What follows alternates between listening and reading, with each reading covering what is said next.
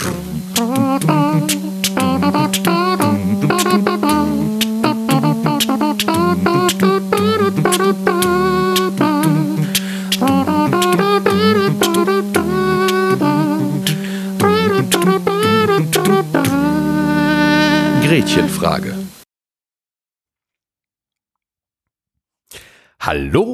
Herzlich willkommen zu einer neuen Ausgabe der Gretchenfrage, dem gesellschaftlich-theologischen Podcast aus Gelsenkirchen, beziehungsweise heute einmal mehr wieder Essen, denn wir sind zu Gast und haben auch schon diskutiert, ob wir zu Gast sind oder ob du zu Gast bist, aber auf jeden Fall sind wir woanders. Wir sind mal wieder im Kardinal-Hengsbach-Haus in Essen und ähm, machen uns dann ein Thema ähm, um das ich gebeten hatte. Mehr, mehr oder weniger. Also das, äh, das, ihr erinnert euch, ne? Also vorletzte Folge äh, haben wir ja zum Thema Exerzitien gesprochen mit den beiden Jungs vom Exerzitienreferat hier im Bistum Essen. Ähm, und da hat ja der Marc, wer, wer aufmerksam hat, hat äh, gehört, hat der Marc immer schon so angefangen und immer mit diesem Ignatius, ne, der, dem Gründer des Jesuitenordens. Also der hatte ein großes mhm. Interesse. Und äh, da sind wir dann nicht tiefer eingestiegen. Und ich habe so das Gefühl gehabt, das wäre doch echt nochmal irgendwie dran, dass man da nochmal, ne? Er hat das Gefühl gehabt, dort ungefähr irgendwie drei Nachrichten pro Woche von mir und vier E-Mails. Und äh, ja, er hatte das richtige Gefühl, dass ich das gerne machen würde. Und deswegen äh, haben wir uns eine Expertin dazu eingeladen. Beziehungsweise wir haben uns bei der Expertin eingeladen. Oder so, genau. Genau. Äh, denn im Exerzitienreferat äh, arbeitet als äh, erste oder als dritte, je nachdem, wie man das äh, auffassen möchte, Silvia Betinska, die wir ganz herzlich hier bei uns begrüßen, beziehungsweise sie begrüßt uns bei sich im Kardinal Hengsbach Haus. Herzlich willkommen.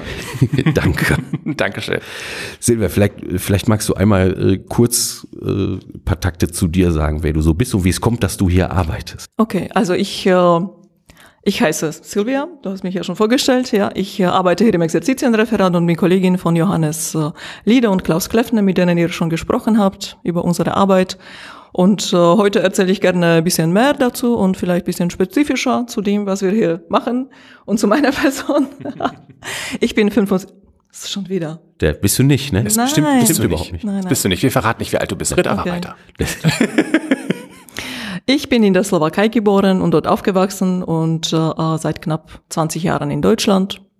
Bin Sozialpädagogin von Beruf und arbeite hier im Bistum Essen als Referentin für Spiritualität und äh, Exerzitien. Wie sich das so gefügt hat, wird sich vielleicht später ergeben, wieso ich gerade zu Exerzitienarbeit nah habe und was mich an Spiritualität ja fasziniert und warum ich das auch hauptberuflich mache. Das kannst du, glaube ich, tatsächlich sogar jetzt schon erzählen. Also ähm, steig dir ruhig einfach ein. Es sei denn, Flo hat noch irgendwelche anderen. Nö, also ich meine, ist ja, ist ja schon losgegangen. Genau. Also ich, ich kenne nur so vorneweg, ich kann ja schon mal verraten, das hat auf jeden Fall auch irgendwas äh, zu tun mit äh, Marx großem Interesse äh, am Ignaz. Fangen wir doch damit an. genau, fangen wir doch damit einfach an.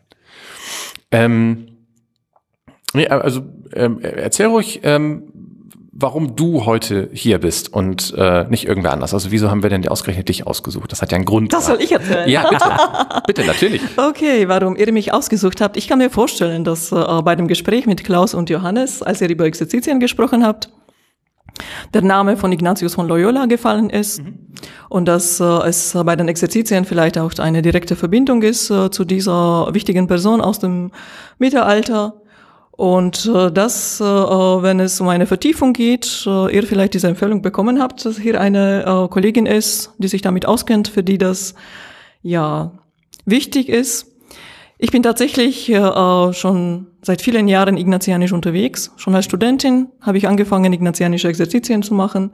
Das hat mich überhaupt auf diese Spur äh, gebracht, die sich dann später so vertieft hat, dass ich in eine ignatianische Ordensgemeinschaft eingetreten bin. Mhm und in dieser sieben Jahre gelebt hat, gelebt habe.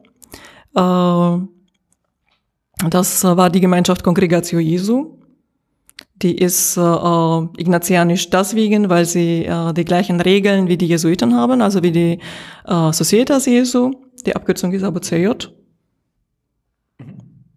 Und äh, ähm, im, während ich Ordensschwester war, habe ich auch die Ausbildung für Exerzitienbegleitung gemacht, also habe nochmal so eine Vertiefung in der ignatianischen Spiritualität gemacht. Und das ist so, ja, ganz große Leidenschaft, was würde ich sagen, die mich damit verbindet, warum ich auch gerne in diesem Bereich arbeite. Ja. Ja. Also einmal für dich persönlich so unterwegs zu sein, aber Ja. dann äh, höre ich jetzt auch so, es ist auch, äh, du, du begleitest auch leidenschaftlich gerne Menschen, Ja, die spirituell ja. unterwegs sind. Ja, da treffe ich sehr gut mit Ignatius zusammen, dass seine, sein Anliegen war, den Seelen zum Heil helfen. Oder den Seelen allgemein helfen. Und das ist äh, auch äh, die Exerzitienarbeit oder geistliche Begleitung. Die Seelen von den Menschen, also das, was Menschen seelisch beschäftigt, äh, sie äh, zu begleiten, ja. Die seelischen, also die geistlichen Prozesse zu verstehen, da jemand beizustehen, Hilfestellungen anzubieten. Mhm. Und mit ihm auf dem Weg zu sein. Das ist ja so die, Ja, ja. die grundsätzliche Idee ja. dahinter. Ähm, ich muss zu meiner Schande gestehen, die, äh, Congregatio Jesu kenne ich gar nicht. Ka kannst du grob so ein paar Dinge darüber erzählen? Also ich habe da so gar keine, gar keine Vorstellung, wie das da aussieht. Ich, also ich kenne Jesuiten, also die Männer kenne ich jetzt, die Societas, aber deinen ehemaligen Orden, den kenne ich jetzt so nicht. Hast du auch noch nie gehört davon? Tatsächlich gar nicht, nein. Ich habe mal Mary Ward Schwestern gehört, ne? Mhm. Aber also Kongregatio Jesu so auch nicht, ne? Okay. Congregatio Jesu, das sind Maria Schwestern. Ja, Das okay, Mary das ist Ward dasselbe. Schwestern. Okay, das ist dasselbe. Und das bezieht sich hier auf äh, tatsächlich auf eine Mary Ward oder auf Deutsch Maria Ward, die äh, paar zig Jahre nach Ignatius gelebt hat. Die ist äh, äh, in England geboren und hatte schon als äh, junge Frau Jesuiten als Begleiter. Also sie hat schon in früherem Alter erfahren, dass der Zugang zu Gott für jeden Menschen offen ist. Dass sie äh, eigene Spiritualität, eigenen Glaubensweg leben kann und hat da gute Begleiter gehabt und hat die, äh, die Idee von Ignatius kennengelernt und hat dann, hat dann später äh, nach seinem Fortbild eine Ordensgemeinschaft gegründet für Frauen. Okay. Nach den Regeln von Ignatius. In England. Nein, Ah. in Deutschland. Okay. Das war in der Zeit der Katholikenverfolgung in Deutschland. Also sie hat dann auch äh, die Insel verlassen und hat in Flandern, in Deutschland, in Italien gelebt und hat dann äh, äh, ja so einen Auftrag oder Visionen gehabt und diese Gemeinschaft nach dem Fortbild von Ignatius gegründet. Also das war so eine Vision, nimm das Gleiche, also das Gleiche von den Jesuiten. Sie war, sie hat nach einer Form gesucht, wie können Frauen in der Kirche in dieser Zeit äh, äh, mit Menschen unterwegs sein, auf welche Weise können sie den Glauben leben und gleichzeitig äh, den Seelen helfen. Ja. Ja. Und äh, fand die Weise, die Lebensweise der Jesuiten so faszinierend, dass sie die auch für die Frauen haben wollte. Und nach vielen Umwegen und auch Kämpfen, sie musste dafür auch dreimal nach, äh, nach Rom zum Papst gehen, hat sie tatsächlich, äh, Weil Ja, ihr ja. das nicht gereicht hat, einfach Krankenschwester zu sein, oder? Weil es ja auch den Seelen helfen, oder? ja, das war in der Zeit, wo, wo es für Frauen mö- möglich war, entweder zu heiraten oder hinter Klostermauern zu gehen. Also Krankenschwestern waren dann später. Äh, Das war noch vor den Krankenschwestern. Ah, okay. Also gab es dann nur kontemplative. Kontemplative Frauen, also Orden mit dicken Klostermauern oder die dicke Mauern der, des Heimes. Flo, erklär noch mal kurz kontemplativ. Ähm, ja, so nach innen, ne? Oder ganz in Konzentration auf Gott äh, Abgeschieden. leben. Ne? Ja. Von also der Außenwelt. Betend. gibt schon in der alten Kirche die Unterscheidung zwischen, also Nachfolge Jesu wollen sie ja alle. Ne? Ähm, und gibt schon in der Bibel die Untersch gibt's diese schöne Geschichte mit Maria und Martha, ne? Das Haus, wo Jesus äh, einkehrt und Martha ist die ganze Zeit am, äh, am Rödeln, ne? Und sorgt dafür, dass die Leute was zu essen, was zu trinken haben und dass alles gut aussieht und arbeitet äh, ganz, ganz äh, viel, ne? Und Maria, ihre Schwester, sitzt da und hört die ganze Zeit nur Jesus zu. Äh, ne? so. Das eine ist Vita activa, ne? das andere ist Vita contemplativa, also das, das Hinhören. So, und dann gibt's natürlich auch irgendwie die Idee, das zusammenzubringen, aber das ist so kompliziert. Das ist sehr einfach. Für Einsteiger hat das Florian jetzt erklärt. Man könnte über diese, über diese Begebenheit da kann man, sehr kann man lange noch erzählen. Genau, machen. ja, ja. Das ja. ist so, ja. Und so einfach ist das nicht. Nee. Also diese Trennung zwischen Maria Martha und diese Gar Zuteilung, nicht, da könnten wir irgendwann mal später nochmal weiter darüber Mhm. reden. ja, genau. Also, da, also es gibt tatsächlich auch äh, Frauen, die sich äh, von diesem Weg des Ignatius äh, ansprechen lassen und das fas- faszinierend finden. Äh, darüber würden wir wahrscheinlich auch ins Gespräch kommen, warum und was das alles äh, beinhaltet. Und äh, also es gibt mehrere Gemeinschaften auch von Frauen, die, äh, die so leben und ich gehörte bis vor zwei Jahren zur Kongregatio Jesu. Ja. Mhm. Ähm, ich hätte total noch, noch mit Sicherheit irgendwie 80 Fragen dazu. Also, aber ich, Ich überlege die ganze Zeit, ob wir, ob wir schon abbiegen sollen. Weiß nicht, also ich habe erstmal eine Frage. Ich habe ja deutlich mitbekommen, Marc, dass du, also ne, wir haben, wir haben natürlich im Theologiestudium, ne, klar kam man ja nicht dran vorbei. Das heißt, so Grundinformationen zu Ignatius zu seiner Zeit, das ist ja, hängt dann ja auch irgendwann wieder mit Reformation zusammen und alles Mögliche, ganz kompliziert und komplex. Also ein bisschen was weiß ich davon, aber ich hatte bei, bei dir jetzt gerade auch bei der Exerzitienfolge echt immer das Gefühl, dass du da so ein, ähm, ja, Fimmel nicht, aber so ein, schon. ja, vielleicht hast du doch einen, Ja. einen Ignatius-Film oder da scheint so, und, da möchte ich mal wissen, was fasziniert dich denn so? Und Also ich wie fand, kommt das? das mag möglicherweise damit zu tun haben, dass ich Ignatius auf zwei verschiedene Art und Weisen kennengelernt habe. Ähm, also ich erinnere mich daran, wie wir im Studium im Kirchen, in der Kirchengeschichte gesessen haben und dann haben wir über Ignatius gehört. Und unser Kirchengeschichtsprof, ich hatte mir den Eindruck, so Ignatius-Fan war der jetzt nicht. So, ne? also der fand die Jesuiten immer so ein bisschen subversiv, die fand auch immer ein bisschen schwierig, weil, ähm, also erstens ist das, äh, ne, wenn man sich so den Orden anguckt oder auch die erste Zeit um Ignatius, der nun auch eine militärische Geschichte hatte, dann ist dieser Orden ja auch irgendwie, ob das heute immer noch so ist, weiß ich gar nicht, aber zumindest lange Zeit offenbar ähm, nach Militäridee strukturiert gewesen. Ja, so und ähm, sehr, sehr, sehr streng irgendwie gleichzeitig, allerdings keine Klöster, keine Ordenstracht, also ne, die tauchten überall auf. Und in aller Regel waren das so die, die immer schwarz gekleidet waren. Daran erkennt man die. Also wenn die noch schwarzer sind als so ein Priester, dann ist das meistens ein Jesuit. Und ähm, und dann waren die halt ständig da, wo irgendwie die Machtzentren waren. Die saßen an Königshöfen, die saßen ähm, in den Schulen der Mächtigen, ne? die saßen da, wo das Geld war irgendwie und da, wo die Macht so konzentriert war. Und, ähm, und das fand unser Professor, glaube ich, sehr, sehr schwierig, weil er halt sagte, die haben ganz, ganz klar politische Einflussnahme betrieben. Die haben äh, versucht, die Geschicke der Macht zu lenken und damit auch die Geschicke der Kirche zu lenken. Und das war nie offen, das war immer irgendwie geheim. Und das war immer ganz, ganz, äh, das fand er nicht gut irgendwie. Das war völlig intransparent, das mochte er anscheinend nicht. Und ich hatte die auch irgendwie als so eine paramilitärische äh, Gruppe im Kopf. Und dann habe ich Jesuiten kennengelernt und festgestellt, ich glaube, es gibt keine, also bisher habe ich keine fest, äh, keine, keine Gruppe kennengelernt innerhalb der katholischen Kirche, die so tiefenentspannt, so unfassbar ruhig und völlig gelassen ist und im Übrigen unglaublich selbstkritisch.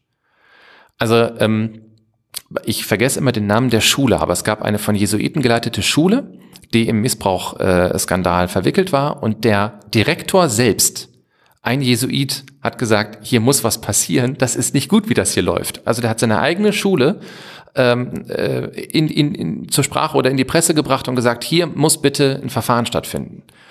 Und das fand ich unglaublich beeindruckend. So, und dann habe ich die ähm, äh, auf Exerzitien halt eben dann auch ähm, den Weg des Pilgers gelesen und äh, mich so ein bisschen auch an die geistlichen Übungen gemacht, die Ignatius selber verfasst hat.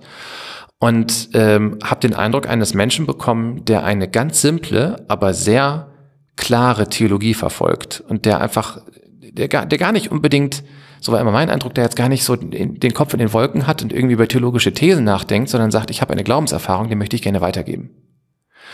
Und ähm, das ist so eine Seitennotiz, wir müssen da jetzt nicht drauf. Äh, Flo äh, ähm, äh, klemmt mich an der Stelle immer ab. Aber ich finde das einfach unglaublich witzig, weil der Mann ist heilig gesprochen ne, und alles. Und äh, ich glaube sogar der Jesuitenorden selber sagt, ja, ja, da hatte trotzdem Frauen. also es äh, ne, gibt, also das ist immer, das ist immer so ein bisschen, also ich glaube, ich habe das erlebt, in, in, wo wir jetzt in Assisi waren, da haben wir auch eine Folge drüber gemacht, bei Franziskus von Assisi. Und äh, ähm, auch da gibt es halt ähm, relativ klare Aufzeichnungen darüber, dass er möglicherweise in, äh, in, in Bandelungen gelebt hat, eben mit Frauen, obwohl er Mönch war. Und äh, ne, das kann so sein, das kann so nicht sein, aber eben so dieses, es könnte sein, wird unglaublich stark bestritten. Und ähm, den Jesuitenorden erlebe ich so als, naja, hätte sein können. Und also er hat, wir wissen, dass er Geld dahin irgendwie geschickt hat und so. Und deswegen, ähm, also denkbar ist Keine, das. ich weiß, Ne? vielleicht, vielleicht müssen wir doch jetzt an der Stelle. Sag ich ja. Flo, Flo klemmt mich an der Stelle Nein, jedes ich Mal will, ab. ich will dich ja nicht abklemmen. Immer, total. Und Nein. ich verstehe das auch. Und man, Was- äh, was- ehrlich gesagt, ich glaube, man kann es gar nicht nachweisen. Ist auch nicht so wichtig. Aber ich finde es immer schön, wenn eine solche Figur, ähm, obwohl sie eben heilig ist, oder vielleicht auch gerade weil sie heilig ist, ähm, eine sehr, sehr menschliche Note hat. So, und, ähm, und mich hat das total fasziniert, dass etwas, das, das ich kennengelernt habe als eine, als eine wirklich militärstrenge Gruppe, ähm, selbstreflektiert sein kann und im Prinzip allein auf eine Erfahrung, nämlich mhm. auf die eigene Glaubenserfahrung abstellt. Mhm.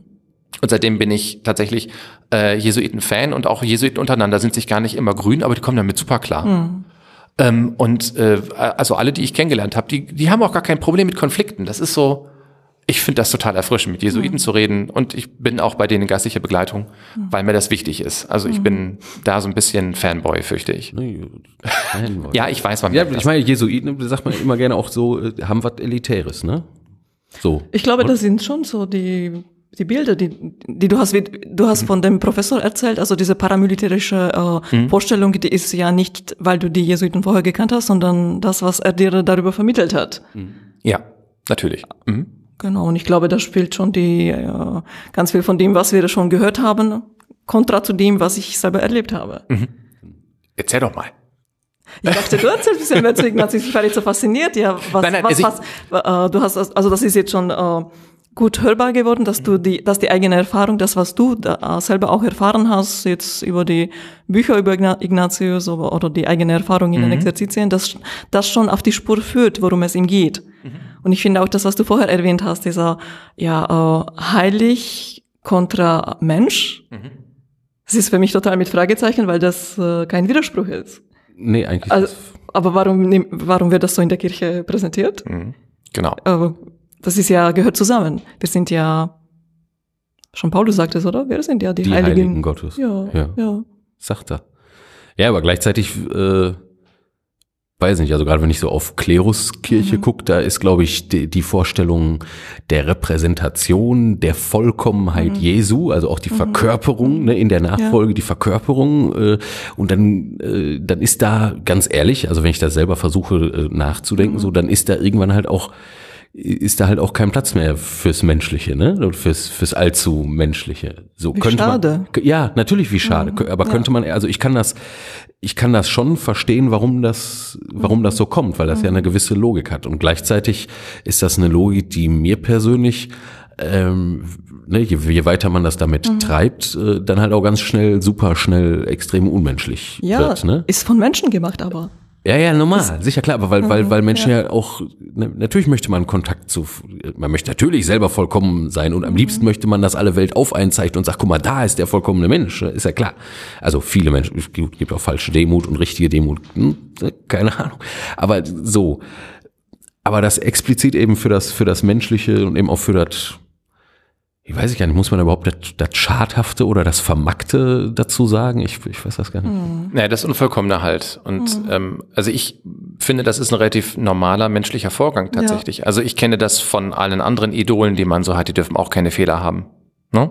Also das äh, Fußballidole dürfen keinen Fehler ja, oder haben. Oder der Partner, der die Partner, Partnerin ja, auch keine Fehler. Genau, ne? Also Jedenfalls so in einer Phase nicht. Äh, genau, und äh, also ich glaube halt, dass, ähm, dass Kirche wir eigentlich und eben alle Menschen so dazu neigen, solche Figuren fehlerlos zu mhm. überhöhen. Mhm. Mhm. Ja, deswegen ist möglicherweise jetzt auch bei dem Tod von Helmut Kohl genau das so erklärt wirklicherweise so die harte Gegenreaktion von Menschen, die wahrscheinlich zu Lebzeiten gesagt hätten, ich mochte den halt nicht, ne? die jetzt aber richtig laut werden, ähm, weil sie halt nicht ertragen können, wie viele andere Menschen den so komplett kritiklos stehen lassen mhm. ne? und sagen, das war der Kanzler und der hat keine Fehler gehabt, der war perfekt und der hat mhm. ne, fehlerlose Politik gemacht und es, so war es sicherlich nicht.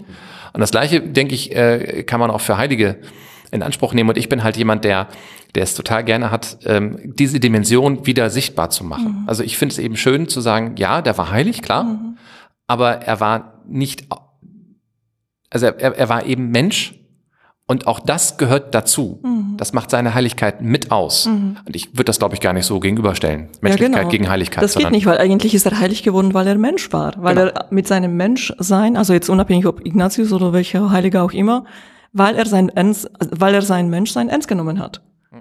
Weil das, was, äh, wie er sein Leben oder wie sie sein Leben, äh, ihr Leben äh, verstanden hat? Oder ist das nicht so eine Suche? So, ich verstehe mich immer mehr in der Bezogenheit zu Gott, zu meinem Sein auf der Erde und äh, das ist das Ergebnis, dass er dann bestimmte Sachen gelassen hat oder andere Sachen weiterentwickelt hat. Das war so ein bisschen hinter Ignatius, dass er das ernst genommen hat und äh, das Ergebnis zu seinem zu seiner Todzeit war er dann in diesem Zustand, dass er wirklich vieles verstanden hat und äh, gut auch vermitteln konnte. Dass wir dann sagen, ja okay, er kann für uns als Heiliger ein Beispiel oder ein Vorbild sein. Ja.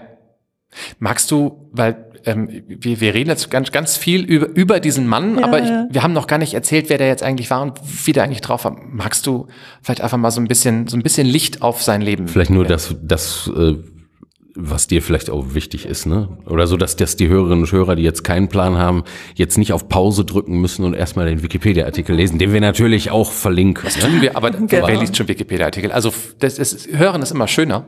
Und äh, genau, und was Flo sagt, tatsächlich. Mhm. Also was dir wichtig erscheint. Und möglicherweise es ist es, glaube ich, ganz schön, wenn man einmal kurz weiß, wann er gelebt hat, damit man, weil das ist tatsächlich schon länger her. Gut, dann fange ich ganz offiziell an. Ignatius von Loyola. ist geboren in, äh, im Baskenland im Jahre 1491 und verstorben im 1556. Also er ist etwas über 60 Jahre äh, alt geworden. Und äh, also ich möchte tatsächlich nicht so viel zu seinem Leben erzählen. Also er ist äh, äh, da in Baskenland aufgewachsen und äh, hat auch, äh, äh, du hast es schon erwähnt, äh, äh, bei dem Militär oder bei einem äh, Herren äh, gedient und äh, gekämpft und äh, war so in das Kind seiner Zeit. Ritter mit seinen Träumen, um Frauen zu gefallen und zu gewinnen, vielleicht auch Karriere zu machen und äh, wirklich auch äh, diszipliniert, dass äh, er das, äh, das auch, auch verstanden hat, wenn er etwas erreichen möchte, muss er sich auch anstrengen und äh, muss auch äh, gut wissen, wofür es sich lohnt zu kämpfen.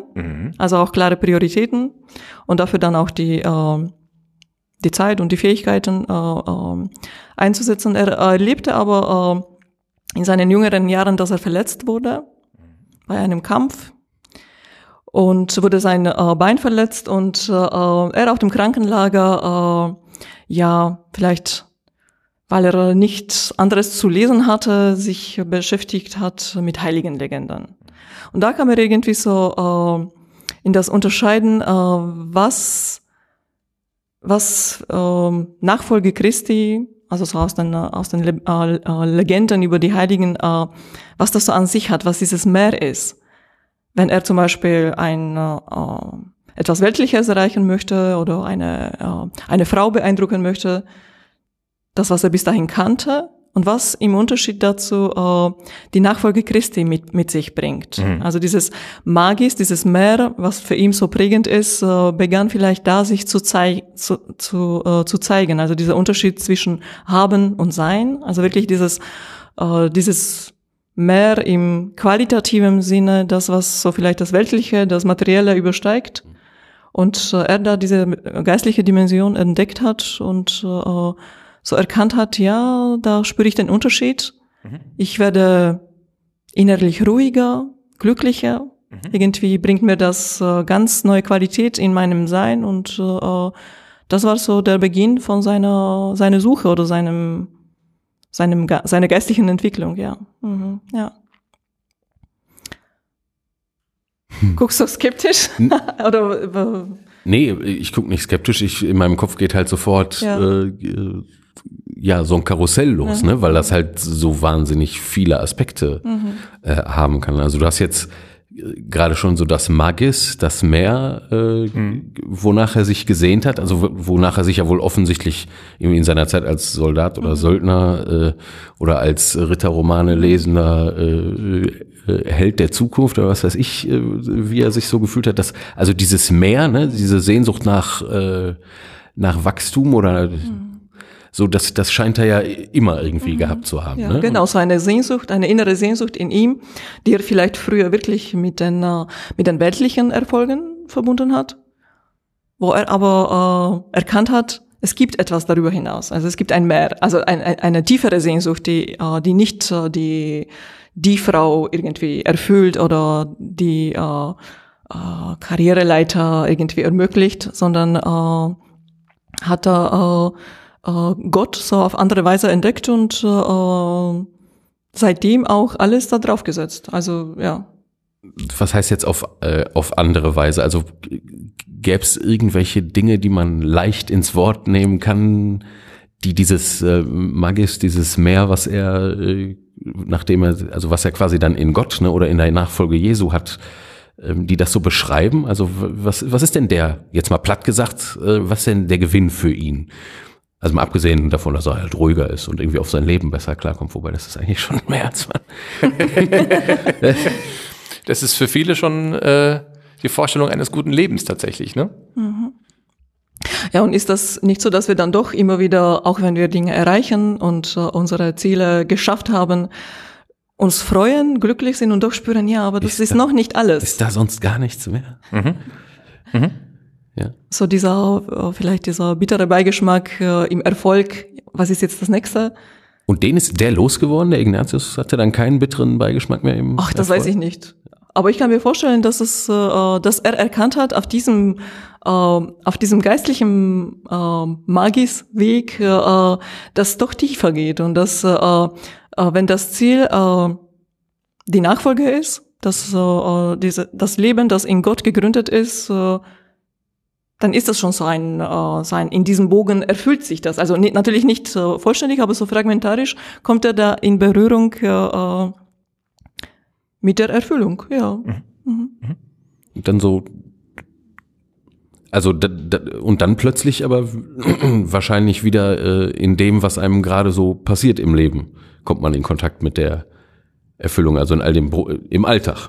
Ja. Oder in, in dem Leben, was man dann gerade hat. Also ich fand eigentlich immer, wenn ich mir die, die Story, wenn ich, das, was ich noch erinnere, ähm, wenn ich mir das angucke, dass, ähm, dass es für ihn auch so ein nach hier gibt's kein Zurück mehr war. Also ich finde da ehrlich gesagt, ich sehe immer, das mag jetzt einfach mhm. daran liegen, dass ich jetzt mich mit beidem beschäftigt habe. Ich sehe einfach Parallelen zwischen mhm. Franziskus und zwischen Ignatius. Mhm.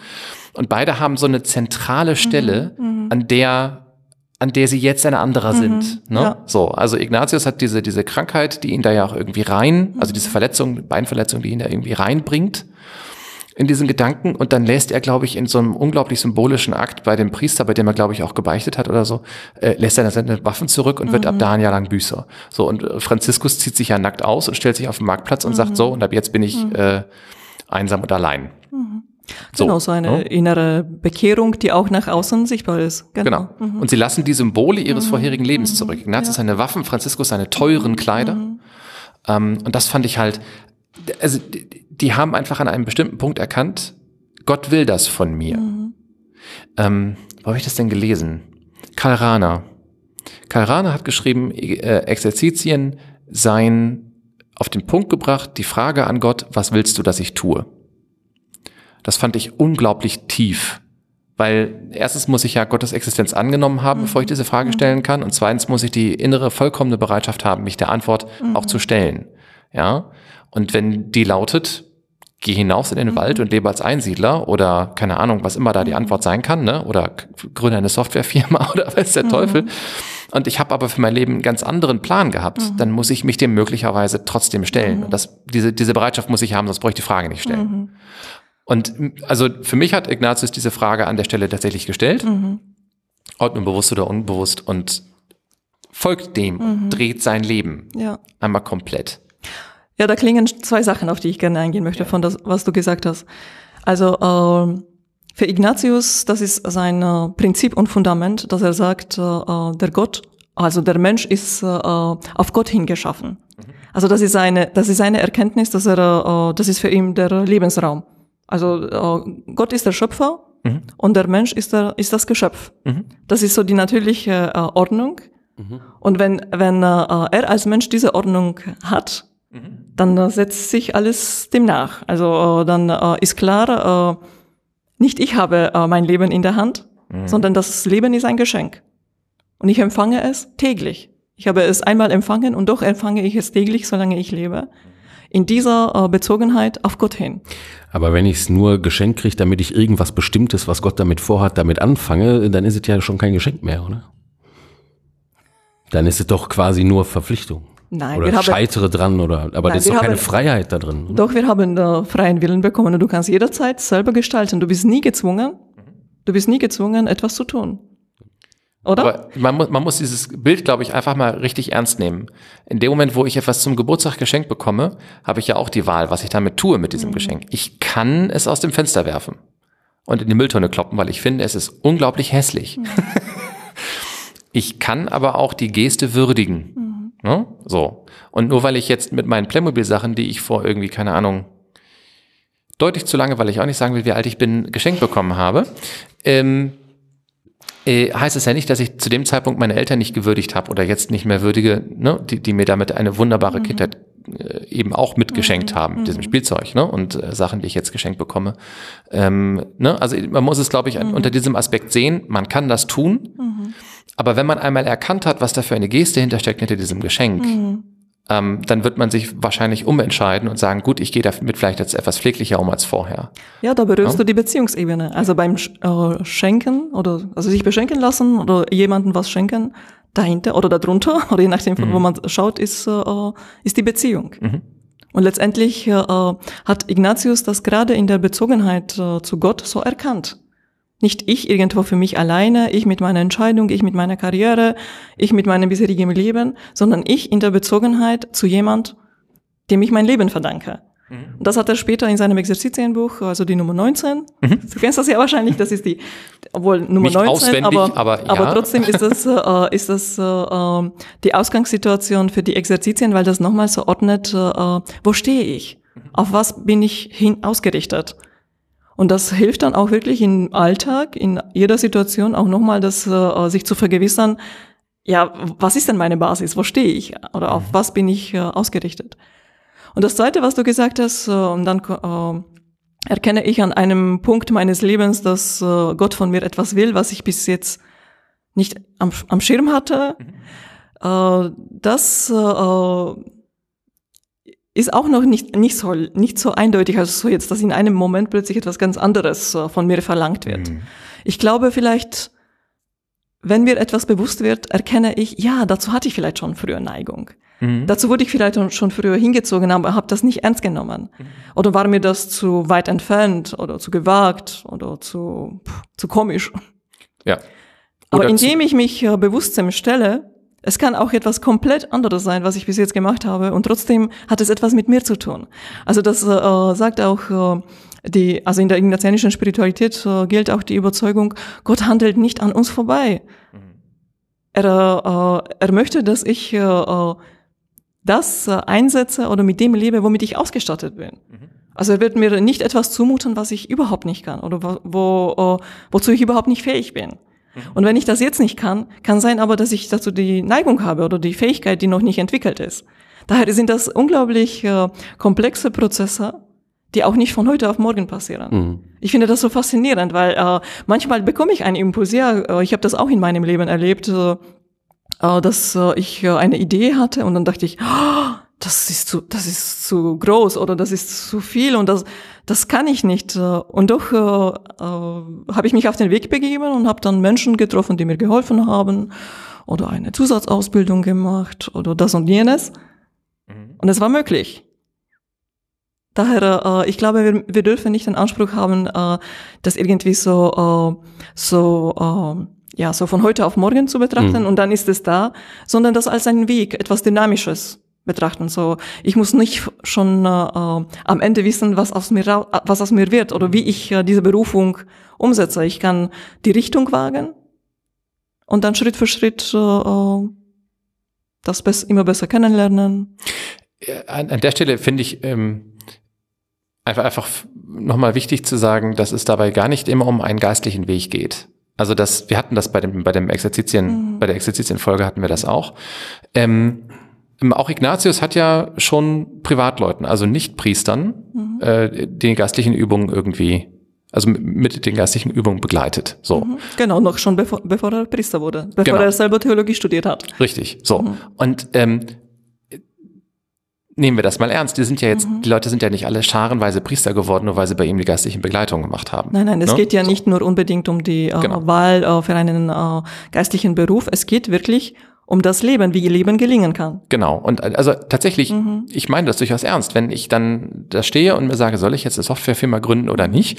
Oder soll ich, keine Ahnung, mhm. ähm, äh, diesen äh, Professortitel annehmen oder soll mhm. ich jetzt die Ausbildung zum Dachdecker machen, auch wenn meine Eltern wollen, dass ich was ganz mhm, anderes genau. tue? Dann soll ich diesen Mann heiraten zum Beispiel? Oder so, mhm. ja, soll ich Kinder kriegen, mhm. ne, solche genau, Dinge. das, ja, ja. Ja, und an der Stelle ähm, äh, geht es einfach darum, sich Gott hinzugeben und zu gucken, was, was ist da in mir und welche, welche Regungen gibt's in mir mhm. und was ist eigentlich das, was ich wirklich will und auch was Gott von mhm. mir möchte. Hinzugeben ist schon fast zu starkes Wort. Ich würde mhm. sagen, erstmal sich öffnen. Ja, oder so. Überhaupt das, ja. äh, überhaupt äh, eigene Wirklichkeit wahrzunehmen. Kleine Schritte. Oft hilft es, ja. oft hilft es überhaupt auch wahrzunehmen und das ist auch äh, ein ganz wichtiges Merkmal von dem, wie er äh, an seine Erkenntnisse gekommen ist. Man kann sagen, er hat wirklich Erkenntnisse auf seinem eigenen Weg äh, gewonnen äh, als so Gesetzmäßigkeiten des menschlichen Lebens, die wirklich universell sind, wo ich äh, manchmal staune, was äh, die moderne Psychologie oder Psychotherapie äh, bringt, hat er wirklich schon im 16. Jahrhundert erkannt. Mhm.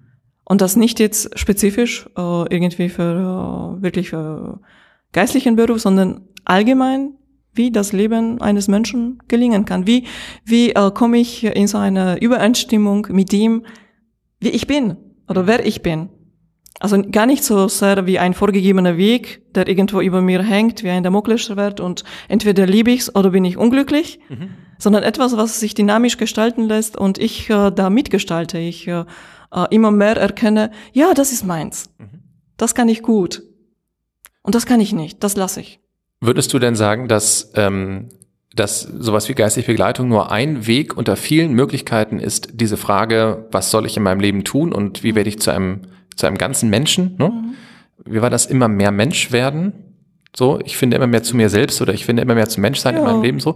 Also würdest du sagen, dass die geistlichen Begleitungen der super Weg sind oder würdest du sagen, das ist eine unter vielen? Ich würde sagen, eine unter vielen. Mhm. Also wenn ich jetzt zum Beispiel äh, in einer Organisation arbeite äh, und ich auch äh, ich weiß nicht mehr, so menschlich oder psychologisch auf die Beziehungen auf dem Arbeitsplatz schauen möchte oder auf die Aufgaben, würde ich lieber Supervision nehmen. Mhm.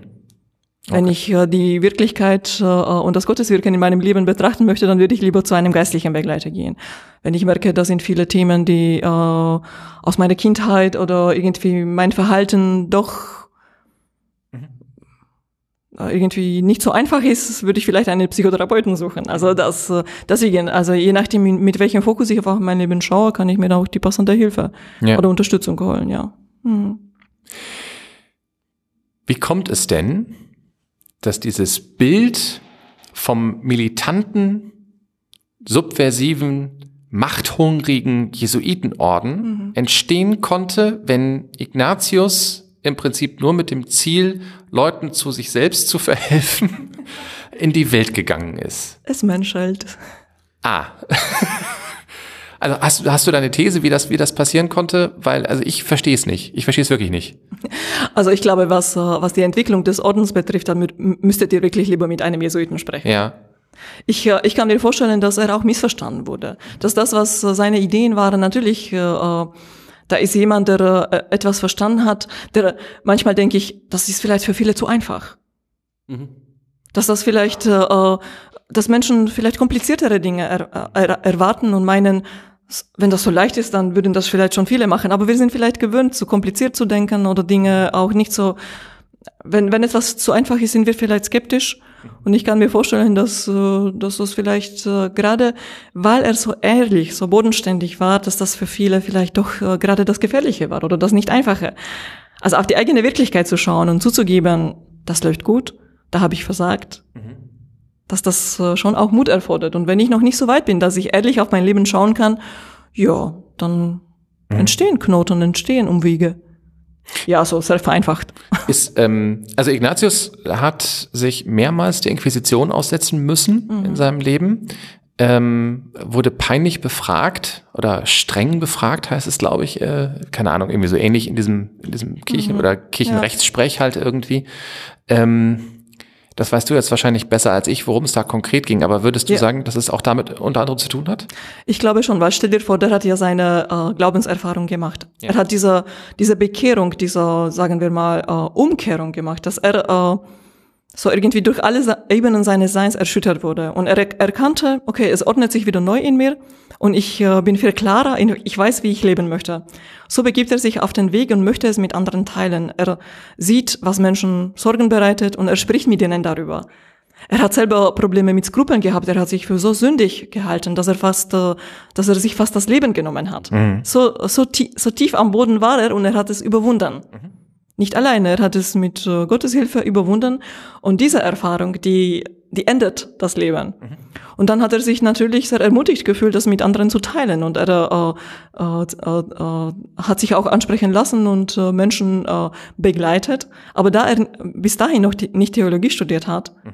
ist, er, ist er verdächtig geworden. Und es wurde ihm tatsächlich auch nach so einem Aufenthalt im Gefängnis bei der Inquisition unterbunden, dass er zum Beispiel äh, mit Menschen darüber spricht, äh, was äh, leichte und was Todessünde ist.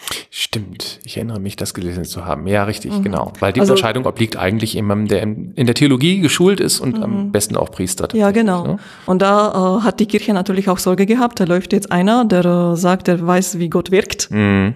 Der versteht, wie sich Sünde auf die Seele auswirkt. Mhm. Ja. Also ich kann mir vorstellen, dass das äh, gefährlich war. Ja. Klar, also weil es sich in der Art und Weise, wie er es wahrscheinlich mhm. erlebt und auch beschreibt mhm. ne, oder kommuniziert, ja. äh, halt nicht mehr äh, einfach äh, an so einen, äh, quasi wie so ein Katechismus, so ein Schwarz-Weiß, mhm. äh, diese Handlungen sind ja. gut, äh, die, diese anderen Handlungen sind böse und zwar mhm. immer. Ja. So, so einfach ist das Glaube ich nicht. Ich meine, nicht umsonst gibt später dann, äh, ne, äh, zumindest unter Theologen, dieses geflügelte Wort von der sogenannten jesuitischen Kasuistik. Ne? Also die, die Einzelfallbetrachtung. Mhm. Ne? Dass, es, dass es überhaupt gar keine klaren Regeln mehr gibt bei diesen Leuten, weil die nur noch auf den Einzelfall äh, gucken. Ne? Und das ist natürlich einfach gefährlich, ne? weil eine Institution ähm, organisiert sich ja eben auch über äh, über Regeln ne? oder mhm. über Kodizes. Ja klar, und wenn früher äh, oder wenn, wenn die Lehre der Kirche ist, dass die Sünden in der Beichte vergeben werden und es reicht, die zum Beispiel da auszusprechen, er aber erkannt hat, eine Beichte hilft ihm nicht. Mhm. Die Beichte nimmt ihm die Schuldgefühle oder sein, sein Sündenbewusstsein nicht weg. Mhm. Das hat er klar gespürt. Mhm. Er ist auf anderem Weg äh, zu der äh, Befreiung gekommen. Und das, äh, das ist nochmals ein äh, differenzierter Weg, wo, wo er auch gesagt hat, äh, ja, der Zugang zu Gott ist für, ist für jeden offen und jeder Mensch erfährt es auch anders. Das ist ein individueller Weg, der nicht zu verallgemeinern ist. Ja.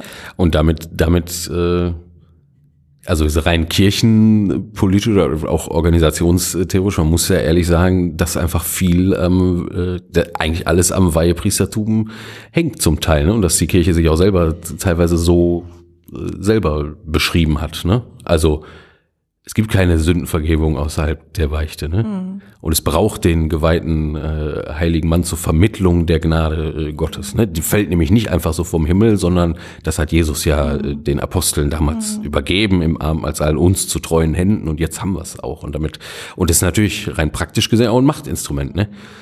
Es ist ja, es ist ja auch praktisch. Also die, die, die, die, einfach und diese positiv, die positive Kehrseite ist natürlich, dass ähm, ich sicher sein kann, wenn ich an den Sakramenten teilnehme, dann ähm, ist mir das Himmelreich irgendwie sicher. So, aber dass ich die dafür nicht brauche, ja, außer du bist halt so ne? hochempfindlich wie so ein Ignatius, der halt, äh, äh, der nicht mehr plötzlich, wenn ich dich richtig verstanden habe, Silvia, der, der nicht mehr daran glauben kann, äh, dass das, wenn die Beichte nur formal vernünftig mhm. gelaufen ist, so dass dann auch alles gut ist. Ne? Das ist Weil richtig. das Sündgefühl, also das Gefühl der Befreiung sich bei ihm dann offenbar nicht genau, einstellt. Genau, er hat es erkannt, dass äh, die Beichte als formale Angelegenheit äh, äh nicht wirkt. Mhm. dass dazu etwas mehr äh, notwendig ist. Er hat sich aber nicht gegen Beichte ausgesprochen. Das nee. ist vielleicht wichtig ja, jetzt ja. zu sagen, dass er das nicht irgendwie ausspielt, so dass äh, ja. mein persönlicher seelischer Weg, vielleicht mit einem geistlichen Begleiter, kontra Beichte. Nein, überhaupt nicht. Mhm.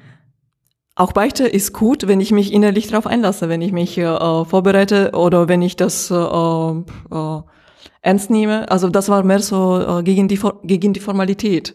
Er ist ja selber später, äh, hat auch erkannt, Theologie studieren ist gut, brauche ich, ist auch selber später äh, äh, Priester geworden. Ja. Aber das hatte, äh, das, äh, äh, ich würde das nicht so gegeneinander ausspielen, sondern eher so, äh, sowohl als auch, ja. Eben. Also äh, das, das ist ein wichtiger Punkt, den du da ansprichst. Also es geht nie darum, ähm, das, das eine zugunsten eines anderen zu negieren, sondern zu sagen, es kann nicht sein, dass nur ein einziger Weg der Weg ist, ne? sondern dass es eben ganz viele gibt, so viele wie es wahrscheinlich Menschen gibt, ähm, zu, zum Beispiel Sündenvergebung zu gelangen, ne? so oder zu Gott oder zu einem zu einer, einem Gefühl der Verbundenheit. Ähm, wo wir da gerade sind, ich habe da übrigens sehr gestutzt, als ich das gelesen habe. Also im, im Wikipedia-Artikel ist das wunderschön. Da gibt es nämlich diesen Absatz. Ignatius und die Inquisition. Der nächste Absatz beginnt mit Ignatius wird zum Priester geweiht. und ich habe so überlegt, wen ich von der Inquisition befragen lasse, weihe ich nicht zum Priester.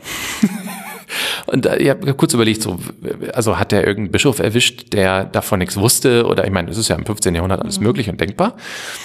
Ähm, äh, ich habe auch nicht ganz verstanden, warum er das gemacht hat. Also hast du da eine These zu oder weißt du sogar tatsächlich was, was er selber gesagt hat dazu, warum er, Er hat sich Schritt nie, ist? er hat sich nie irgendwie außerhalb der Kirche äh, katapultiert. Ja. Also er hat nie irgendwie äh, mit der Kirche gebrochen oder sich da, weil er beschuldigt, äh, weil er der Heresie beschuldigt wurde, sich da irgendwie äh, ja dagegen gewandt oder irgendwie so. Er hat das für sich klar gespürt. Er ist ein Christ, er gehört zur Kirche und Ja. das, das bleibt. Also Ja. das war für ihn, also der Leib Christi in der Form der Kirche ist für ihn äh, immer, also das war unantastbar, dass er sogar äh, sie, also seine Dienste oder die, äh, die, äh, äh, seine ganze Gemeinschaft dem Papst äh, angeboten hat. Mhm. Aber er hätte sich ja jetzt nicht weinen lassen müssen. Also er hätte ja auch einfach weitermachen können, so wie bisher. Das glaube ich nicht. Also ich glaube schon, dass das auch eine Konsequenz war auf seinem Weg, dass weil er äh, auf diesem Weg bleiben wollte und wirklich auch den Menschen auf diesem Weg begleiten wollte, Mhm. war die Konsequenz, okay, er studiert auch Theologie Mhm. und wird zum Priester. Mhm. Ja. Mhm. Ähm, ich, ich finde an dieser ganzen Episode, Mhm. also er hat sich ja vor Dingen auch von der Inquisition offenbar nicht einschüchtern lassen. Ich stelle mir das ja immer vor, dass das Mhm. echt kein Spaß gewesen ist, wenn die einen erstmal in der Zange hatten. Ähm, und ähm, bei mir, ich erlebe die Jesuiten auch heute noch so, ähm, dass so der, das Verhältnis zur Autorität immer mit so einem Schmunzeln ist. Ne? So, ja, ja, wir erkennen das an und wir machen es vielleicht trotzdem anders. Keine Ahnung. Also, ne, ich, ich, ich würde gar nicht sagen, dass sie sich nichts sagen lassen, aber dass Autorität für die jetzt auch nichts ist, dem man so unbedingt folgen muss. Schon wieder ein Widerspruch zu dem, zu dieser Vorstellung eines militärisch organisierten oder einer militärisch organisierten Organisation, ähm, wo ja dann, wenn der Obere was sagt, die unteren Ränge gefälligst zu folgen haben. Ja. Ähm, kannst du da, also wie, wie, wie ist da deiner Wahrnehmung nach Ignatius und auch seine allerersten Mitbrüder, wie sind die mit Autorität umgegangen? Ich glaube, da berühren wir schon etwas, was er äh, so als Befreiung erlebt hat, Ja. weil er äh, durch diese äh, durch diese äh, Umkehr oder Bekehrung oder diesen Prozess, dass er äh, sich auf den geistlichen Weg begeben hat, hat er Freiheit gewonnen. Also Freiheit von den Ab Anhänglichkeiten äh, der Welt, von der materiellen Welt und äh, ich glaube, äh, das, was ich auch vorher erzählt habe, dieses Wissen um mich, wer ich bin, macht auch demütig. Ich weiß, das bin ich, ich bin nicht mehr, ich bin aber auch nicht weniger. Und das ist, äh, finde ich, auch nicht so verkehrt, gerade auch in hierarchischem Verständnis, wenn ich weiß, wo ich bin. Und das, das kann auch Hierarchie in Bezug auf Gott, so kann auch die Hierarchie auf, in Bezug auf, in Bezug auf Gott verstanden werden. Wenn ich weiß, wo mein Platz ist, dann fühle ich mich nicht bedroht. Ja, Ich kann von diesem Punkt aus eben ausgehen. Genau, ja. Also deswegen äh, äh, haben die äh, schon, er, er, er ist ja auch in, in diesen äh, äh, in diesen Prozessen, wo er befragt oder auch gefangen wurde, er wusste ja, was er macht.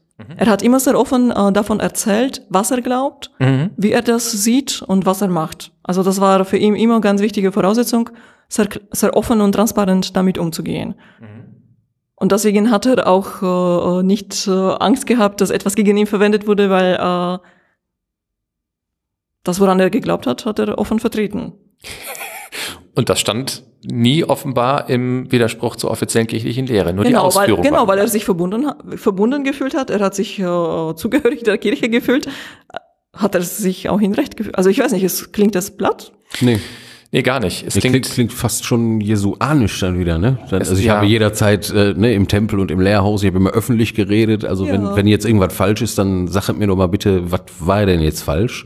Und so, ne? Also da wäre Ignatius ja nicht der Erste, der so redet, ne? ja. Aus einer ähm, aus einer Überzeugung ja, heraus, ne? ich Oder? finde vor allem, es klingt kirchenmodern total. Mhm. Also weil wir wieder in einer Situation sind, ähm, ich glaube, ich erwähnte es schon das ein oder andere Mal, ähm, wir haben ja zumindest bei uns im Bistum jetzt die Pfarrerentwicklungsprozesse und auch andere Bistümer machen das mit. Also so die Erfahrung, dass wir weniger Gläubige in den Kirchen haben und auch weniger Geld zur Verfügung haben. Und ähm, dass jetzt so Ideen aufkommen, wie man Kirche eigentlich leben kann, die komplett unorthodox sind, die eben nicht so sind, wie es bisher war. Die sind nicht entgegen der Tradition, sie stehen nicht entgegen irgendwelchen Kirchenregularien, sie sind einfach nur anders. Und viele stellen da die Frage nach Legitimität. Dürfen die das so ist denn tun? Katholisch? Genau, ist das denn katholisch oder ist das denn überhaupt noch Kirche oder ist das, ne, so. Ja. Witzigerweise stellt übrigens niemand die Frage, ob das noch Christentum ist. Ja, ähm, also, nee, darauf kommt keiner. Aber sie fragen, ob es katholisch ist. Ne? Das, das, das höre ich ganz gerne. Oder wie sagt es mal ein, ein befreundeter Kaplan von mir, er sagte, ähm, ähm, aus den USA hatte er die Erkenntnis mitgebracht, ähm, dass da ganz viele katholisch sind oder katholisch sein wollen, aber christlich wollen sie nicht sein. Das hat jemand mal über seine eigene Gemeinde gesagt, irgendwo in den USA. Es war ein bisschen böse, aber ich finde ich kann es nachvollziehen, weil da eben ganz viel an Form hängt. Ne? Und man muss das Ja. genau so machen. Und ob da so der innere Vollzug folgt, ähm, das ist so die Frage. Und bei Ignatius hatte ich immer das Gefühl, dass der innere Vollzug das, das, das Wichtige ist und die Form das Sekundäre. Sie ist nicht unwichtig, aber sie kommt eben am zweit, an zweiter Stelle. Genau, und in dem, in dem äh, Fall kann ich die auch mitgestalten. Dann ist nicht die Form, die, die äh, das alles vorgibt, Ja. sondern ich bin dann, ich habe dann ganz anders die Mitgestaltungsmöglichkeiten in der Hand. Was das bedeutet, ich als, Kirch, als Frau in der Kirche in Ja. dieser Zeit. Genau. Mhm. Äh, weißt du eigentlich rein zufällig ähm, irgendwas über seine Heiligsprechung? Also ist er schon nach diesen Vorgaben so, du musst ein Wunder gewirkt haben, heilig gesprochen worden? Ähm, oder nur weil er den, äh, weil er der Gründer des Ordens ist? Oder ähm, äh, was, was waren da so, so Hauptgründe? Ich weiß, ich weiß auch gar nicht, wann der, wann der Prozess war. äh, Also der ist, der ist schon 1609 heilig Oh, dann, gesprochen. dann gab es die Vorgaben noch nicht. Dann gab es die Vorgabe noch nicht, dass er irgendwie ein Wunder wahrscheinlich. Oh. Oder? Äh, um ehrlich zu sein, bin ich da jetzt nicht so firm. Das können wir mal nach äh, Ja. recherchieren. Also ich, ich hätte es einfach nur spannend gefunden, mal zu gucken, ähm, weil auch da wieder, ne, man hätte ihn ja einfach stehen lassen können. Man muss ja nur nicht jeden Ordensgründer heilig sprechen. ja. Ähm, aber äh, hat man ja nicht getan. Ne? Und man holt sich damit ja auch dann, also so, ein- so, so ein Typ, der Dinge anders macht. Und zwar so ganz anders. Wenn man den heilig spricht, dann geht man immer das Risiko ein, dass sich spätere Generationen auf den berufen. Ja, Ja. aber gleichzeitig, gleichzeitig verliert man natürlich auch einiges an Risiko, weil es ist, glaube ich, ein größeres Risiko, äh, jemand frei flottieren draußen seine Wirksamkeit äh, Okay, äh, entfalten zu lassen. Ne? Also wenn ich den, wenn ich den hinterrücks heilig spreche, wie das jetzt zum Beispiel beim, beim Franziskus ja nur auch der Fall war, der wirklich echt äh, also wenigstens subversive Qualität hat, wenn nicht s- sonst so was. So, dann ist das natürlich auch ein bisschen, hat das auch was von Zähmung, ne? Weil in dem Moment, wo es, wo es äh, nicht mehr äh, Ignatius der spirituelle äh, äh, Mann äh, ist, sondern der heilige Ignatius, dann steht der natürlich plötzlich auch für die Traditionen der Kirche und, und damit kann man ihn natürlich auch schon wieder ein bisschen zähmen und relativieren, was im Falle des Franziskus und ich glaube auch im Falle des Ignatius natürlich ge- gerne auch passiert. Also es ist, ne, also ich könnte mir auch vorstellen, dass man irgendwann in einer äh, etwas fernere Zukunft vielleicht dann doch noch mal äh, den heiligen Martin von Wittenberg äh, produziert, ne, da- damit wir Also um ihn wieder reinzuholen, ne? So, Ja, ne? Das, okay. das hat beim Franziskus ja auch schon funktioniert, ne? Obwohl der, auch der hat sich nie selber, im Gegensatz zum Luther, gut, Luther ist vielleicht ein bisschen krass, ne? Weil der sich ja auch, weil er sich ja auch äh, explizit äh, ähm, gegen Kirche so gestellt hat und auch gesagt, nee, da mache ich jetzt aber nicht mehr mit. So, ne? Und das haben jetzt ja Franziskus bei aller Subversivität und bei aller Andersartigkeit und Schrägheit und auch Ignatius, glaube ich, nicht, äh, glaube ich, nicht getan. Also die, die These sagst du bitte nochmal, wenn wir eine Folge zur äh, protestantischen Kirche machen. Was? Ja, Ja, das ist nicht- ob das ein Weg sein könnte, wie wir die Äh, kommt nicht von mir, kannst du kannst das wie- evangelische Kirchenkabarett Klüngelbeutel, Ja, die okay. äh, neulich habe ich die gesehen und die verteilten Heiligenbildchen mit dem heiligen Martin von Wittenberg, bitte für uns. Ne? Sie gibt es. Schön. Also, Schön. Nicht schlecht. Egal, also davon, davon mal ab. Mich, mich treibt eigentlich, äh, Silvia, eine ganz andere äh, Frage, um jetzt gerade auch so mit Blick auf, äh, auf euch, liebe Hörerinnen und Hörer, die ihr da draußen seid. Ich weiß ja von zwei, drei Leuten, ähm, einfach über die Kommentare, dass sie, äh, sie jetzt gar nicht so in Kirche sind, ne? Und da muss ich jetzt ehrlich sagen, also du hast gerade zwei Punkte gehabt und das, das erste war mal, also wenn man den Ignatius verstehen will oder wenn man was davon abhaben möchte, von, von der Erkenntnis, äh, die der hatte, ne, auch fürs eigene Leben fruchtbar machen äh, möchte, dann äh, ist, ist wichtig zu verstehen, dass er sich selber eben als Geschöpf Gottes in der Welt begreift und dass das menschliches Leben immer schon auf Gott hingeordnet ist. Ne? Jetzt weiß ich zufällig, dass es in unserer Welt und Umwelt äh, ich mal, mittlerweile schon wahrscheinlich schon fast eine Mehrheit äh, von Menschen äh, gibt, mit denen wir hier zusammenleben, die genau an dem Punkt schon aussteigen würden und sagen würden, sorry, das, also das wäre ja schön, wenn das so wäre, ne? Und ich, ich fände es auch echt gut, äh, wenn ich das glauben könnte. Ich wüsste sogar, wahrscheinlich weiß ich sogar, dass ich selber glücklicher wäre, wenn ich das glauben könnte, ne? Aber das, ne, mit, mit äh, d- dem Schöpfer Gott und ich auf den hinbezogen und sein Geschöpf, das kriege ich einfach, irgendwie kriege ich das nicht hin. Ähm, für die Leute ist der Ignatius dann äh, im Grunde gestorben, oder? Nee, wir können auch äh, nochmal kleiner beginnen. Also er, er hat ja viele so schöne Anregungen für den Alltag. Also äh, die auch ohne diese, diese Fundamentsphase irgendwie äh, zu verwirklichen sind. Und das sind auch, äh, ich würde fast sagen, so psychohygienische Maßnahmen, die wir auch aus anderen Bereichen kennen. Das Wichtigste zum Beispiel ist für ihn äh, äh, der Examen. Also Gewissensforschung. Oder ge bekannt auch als das Gebiet der liebenden Aufmerksamkeit. Und letzt letztendlich bedeutet das, ich schaue, was ich erlebt habe. Also reflektieren. Erstmal zulassen, dass ich mir nochmal, äh, äh, dass ich nochmal mich erinnere, was war heute? Oder was war letzte Woche? Ich kann das ja auch, auch am Silvester machen und überlegen, was habe ich dieses Jahr erlebt? Also wirklich so eine Haltung, äh, die, die mich äh, bei mir sein lässt. Dass ich äh, mir Zeit nehme dafür, dass ich äh, äh, wahrnehme, was ich erlebe. Und da muss noch Gott gar nicht dabei sein. Also das finde ich ist eine äh, eine äh, sehr schöne Sache, die äh, wir vielleicht auch selber tun, ohne dass wir sagen, meine Absicht ist, Gott näher zu kommen oder mein Leben besser zu verstehen oder auf dem Weg zu mehr Freiheit äh, äh, mich irgendwie in die Nachfolge zu ordnen. Also das sind ja äh, Worte, die wir benutzen, weil wir in der Kirche äh, uns bewegen, aber genauso können wir das auch anders nennen. Und das hat die Qualität, dass ich äh, vielleicht bei mir ankomme. Also auch wenn ich nicht äh, daran glaube, dass irgendwo tief in mir Gott anwesend ist, trotzdem ist es, glaube ich, sehr heilsam und gut, wenn jeder für sich auch spürt, was, wie geht's mir eigentlich? Bin ich gerade glücklich? Was treibt mich? Was erfüllt mich? Wo spüre ich äh, Trost oder Mistrost? Das sind dann wieder auch ignatianische äh, Begriffe, aber die sind ja nicht, äh, nicht nur, äh, die sind, das ist ja keine Kirchensprache. Ich glaube, jeder Mensch äh, äh, sehnt sich nach dem, dass er erfülltes Leben hat oder dass es ihm gut geht. Und das können wir an vielem ablesen, zum Beispiel an den Menschen, mit denen wir zusammenleben oder an den Dingen, wie sie uns äh, in der Arbeit oder sonst auch gelingen, an dem, worauf wir uns freuen oder äh, was wir überhaupt nicht wollen. Aber das bewusst zu machen, das ist zum Beispiel etwas, was, äh, äh, was ihm wichtig war, dass ich bewusst äh, das wahrnehme, benenne und auch zuordne. Gut, in seiner Sprache würden wir sagen, ich suche die Spuren Gottes in meinem Leben. Und ich nehme auch die Spuren des Widersachers. Also wo, wo bin ich vielleicht noch anfällig für etwas, was, was mir nicht gut tut?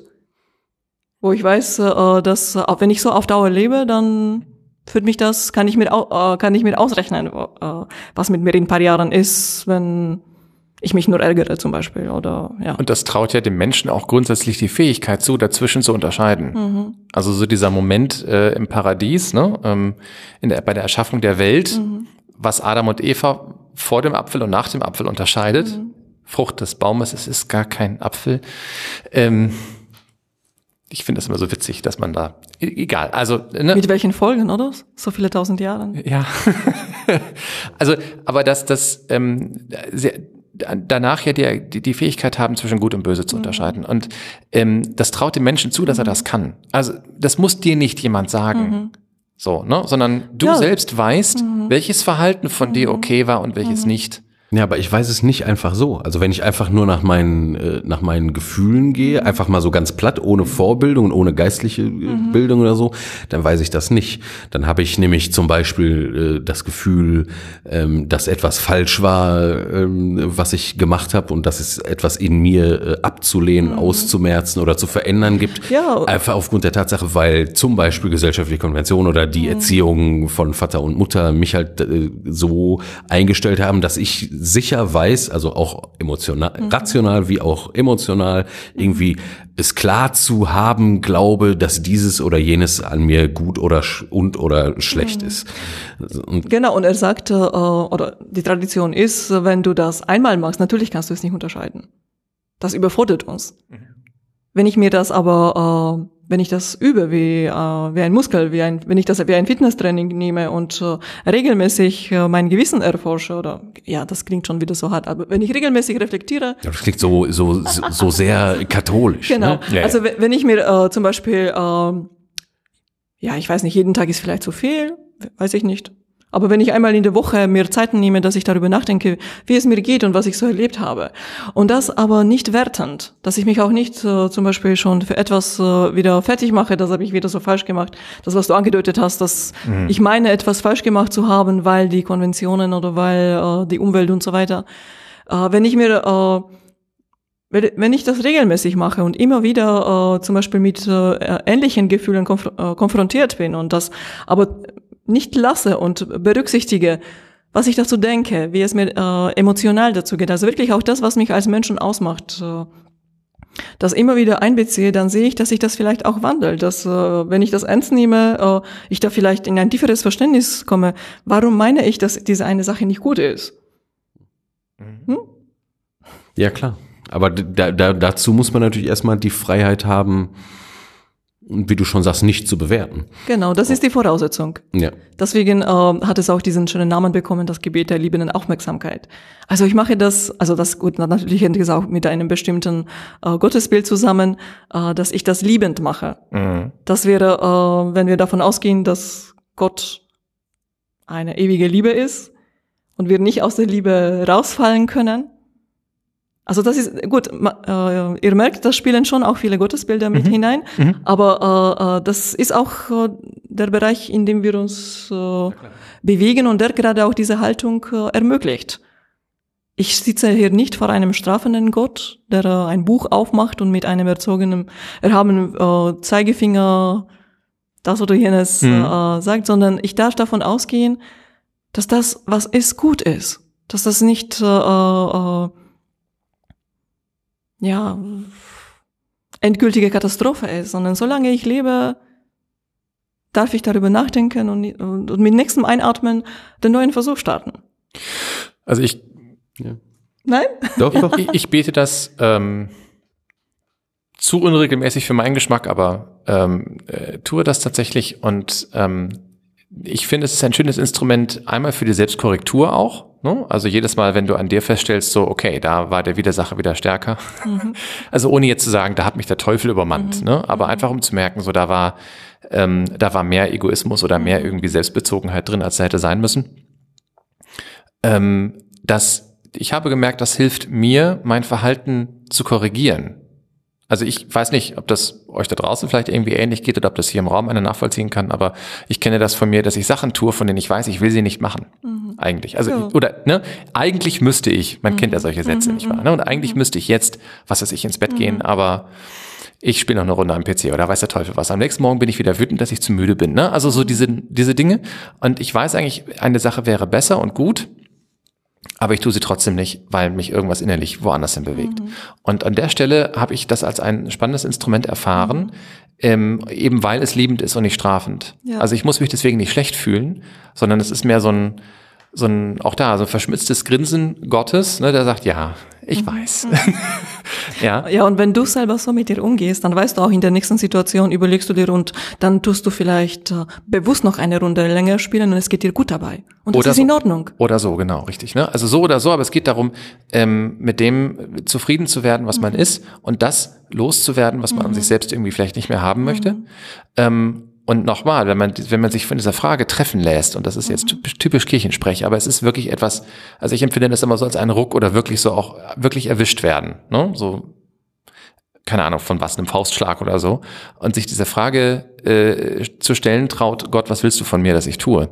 Wenn man das also wirklich göttlich mal probiert oder religiös mal probiert, ähm, dann ist es noch mal noch mal stärker, noch mal intensiver und führt möglicherweise dazu, dass man anfängt, also wirklich Teile seines Lebens komplett anders zu bauen.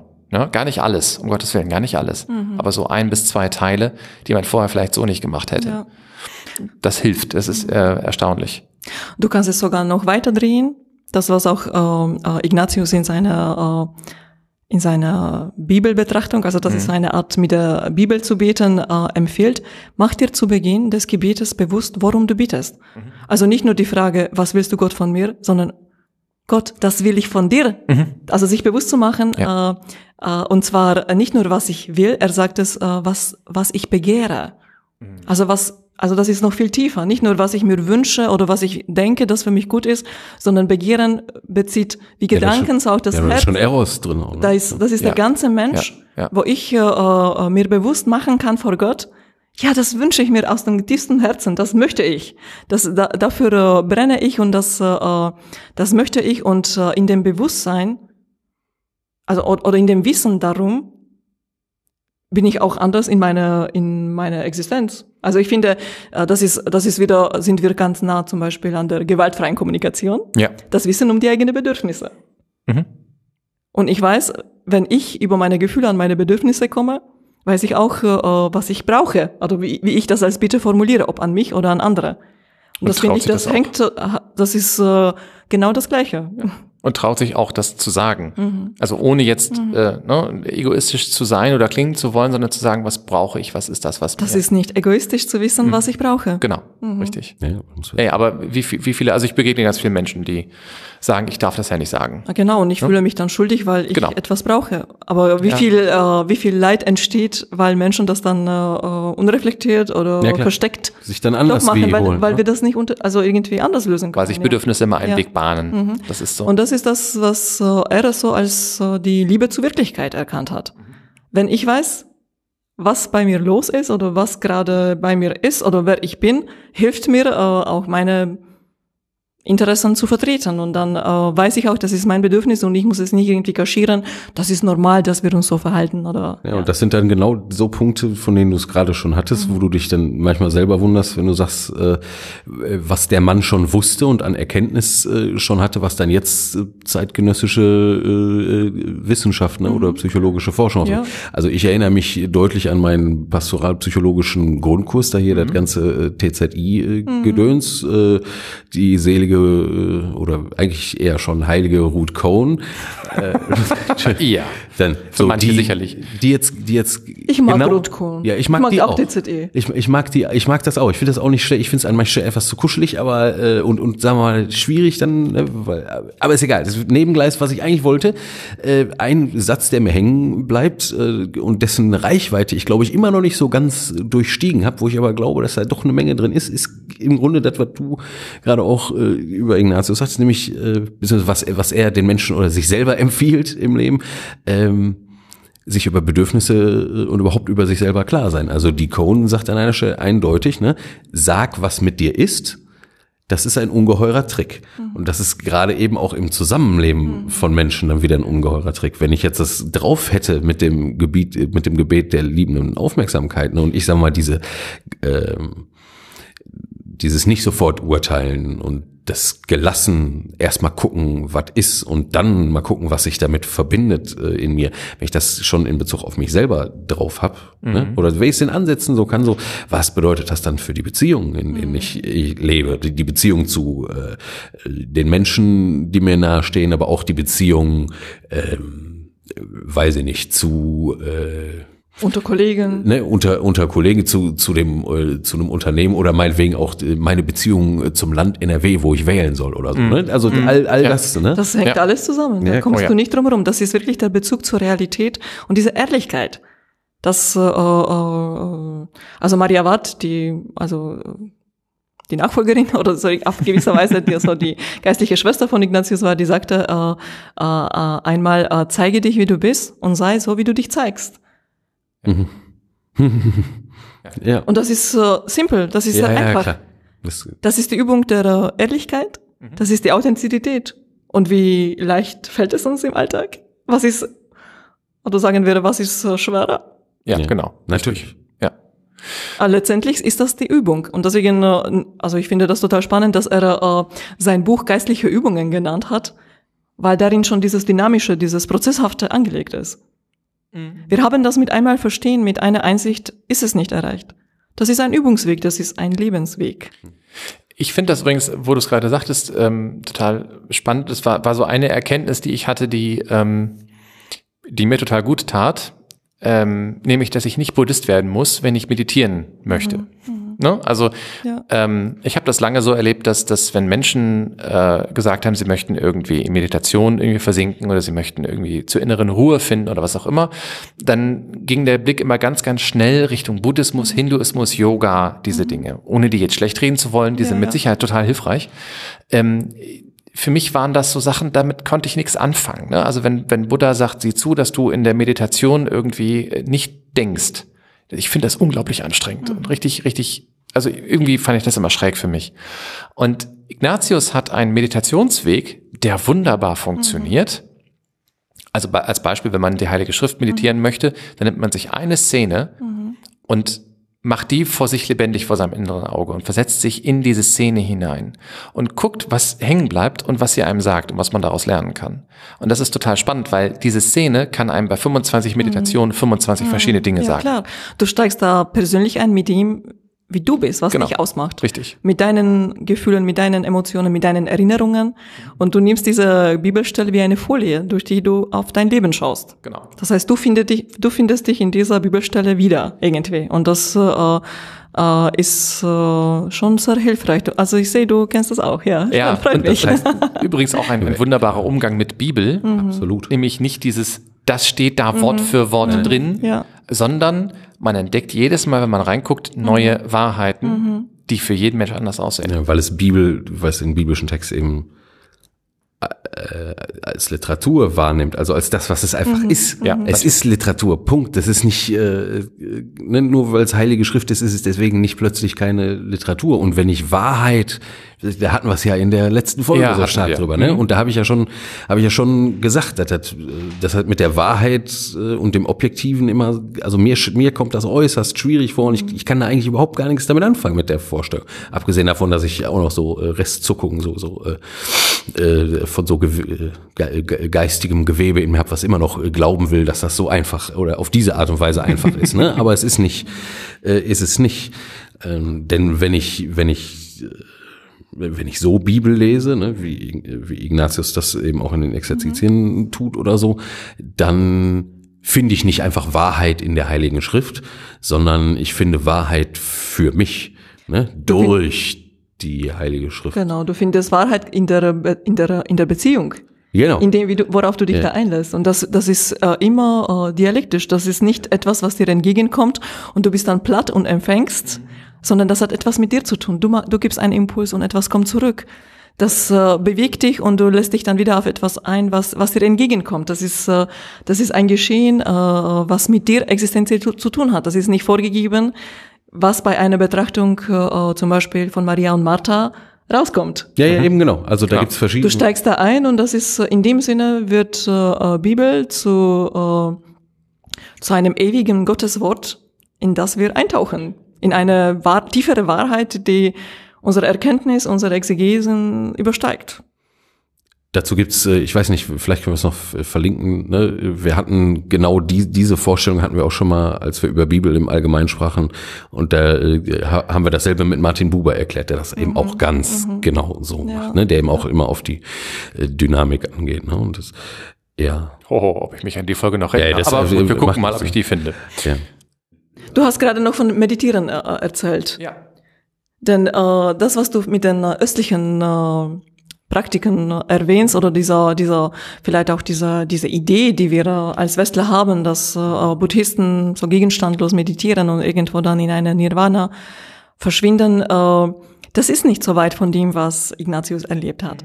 Also er hat auch äh, diese ähm, Geschenke erlebt, dass er sich verbunden mit Gott gefühlt hat. Dass äh, äh, so in das, was du am Anfang, Florian, gesagt hast mit der Kontemplation, also wirklich dieses reine Sein und Schauen, irgendwo so frei von äh, äh, allem, was mich als Mensch irgendwie äh, bindet, das hat er auch erlebt. Und letztendlich auch die, diese Betrachtungen der Bibel, also dieses Meditieren, führt auch dazu, dass ich äh, mich da so verbinde und dass das, äh, dass das auch sein darf, ohne dass ich da selber steuere, irgendwelche Vorstellungen oder ich dann äh, durch die Meditation ruhiger werde oder ausgeglichener. Das sind so Nebenwirkungen von Meditation.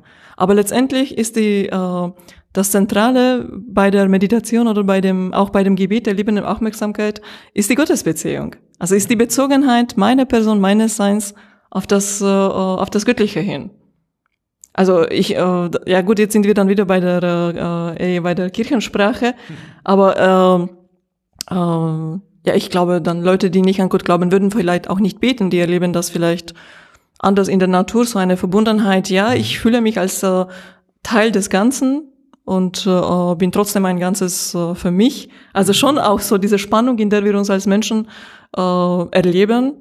Und er, äh, er hat es so in den Exerzitien oder in seinem Weg, dass er in den Exerzitienweg dann übersetzt hat, äh, äh, auch so angedeutet. Und ich finde das unglaublich hilfreich. Ich, ich muss den Satz wiederholen, weil es ist einer der geilsten Sätze, die ich, glaube ich, je gehört habe. ich muss mal, also ich äh, fühle mich als Teil des Ganzen und bin doch schon ein Ganzes für mich. Ja? Das hast du gerade gesagt. Ja. Oder was? Aber das ist nicht von mir. Nein, das ist, nein, weil es dadurch, Weißt du, was das ist? äh, Das ist Fritz Riemann. okay, es ist auf jeden Fall Psychologie. absolut, ja genau, es ist, es ist, ab, es ist absolut, Aber in dieser Spannung sind wir. genau, Ja, ja. ja, das ist die, ist die ewige, Und die ist nicht aufzulösen. Nein. Also wenn ich mich mal äh, als äh, kleines äh, Teilchen von einem großen Ganzen fühle, ist das vielleicht die Stimmung eines Tages. Ein anderes Mal kann ich mich wirklich so alleine für mich komplett fühlen. Und das ist äh, da, das löst für mich niemand auf. Und trotzdem bleibt die jeweils andere, der jeweils andere Pol der Wirklichkeit da drin aufgehoben und löst, löst sich nicht auf. Ich bin nicht entweder äh, ein Ganzes für mich oder äh, mit allem verbunden, ne? Oder mit dem Genau, Ganzen ja. oder Teil des Ganzen so. Und wenn ich jetzt äh, zu, der, ähm, äh, zu dem christlichen Verständnis komme, auch wie Ignatius das verstanden hat, dann ist das genau das. Ich als Geschöpf bin ein Teil der ganzen Schöpfung. Aber gleichzeitig bin ich ausgestattet mit meinem persönlichen Leben. Ich wurde geschaffen.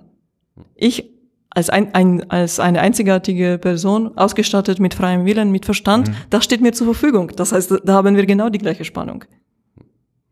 Ja, und, und das sind so Phänomene, die, die nicht nur äh, in der christlichen Spiritualitätsgeschichte, die auch sonst und, und vor allem, äh, das ist äh, eine Angelegenheit, die eben auch in der Philosophiegeschichte äh, immer und immer wieder auftaucht. Ne? Also immer wenn es um, um philosophische Anthropologie, also um Selbstbeschreibung de, des Menschen geht, dann kommt man immer wieder zu diesen Punkten, weil das einfach auch eine Alltagserfahrung ist. Ne? Auf der einen Seite komme ich mir völlig reingeworfen in das Schicksal, ausgestattet mit, also, also höchst, höchst kontingent vor. Auf der anderen Seite bin ich mir auch meiner Unaustauschbarkeit und Einzigartigkeit bewusst, ne? Das können wir uns fragen, warum verschwenden wir dann so viel Energie, irgendwie das auflösen zu wollen? Investieren wir lieber Energie, das zu verstehen, das irgendwie annehmen zu können, damit zu leben. Ich glaube, das ist möglich. Nein, ich glaube nicht, ich weiß. Ja, und, und wie jetzt? Ne, das ist gut, du weißt, dass es möglich ist, damit Ja. zu leben. Und wie, wie lebst du damit? Das ist für mich die Wirklichkeit. Also ich, äh, äh, ich weiß um diese beiden Pole und dazwischen bewege ich mich. Jetzt könnte ich fast so pathetisch sagen, und darin bewege ich mich, lebe ich. Ja, ja. Und, Und bist bin du, ich. ja. Und du, äh, und vor allem bringst du halt fortwährend, also in dieser Spannung bringst du halt fortwährend Neues hervor, ne? Mhm. Also die, äh, die Dynamik des Lebens, also wirklich als äh, äh, das Prozesshafte des Lebens, das ist für mich der Heilige Geist. Das ist äh, so. So ist, ja. Genau. Punkt. Nee, das kann man so einfach stehen lassen. Ich finde, das ist eine, eine total super Aussage an der Stelle.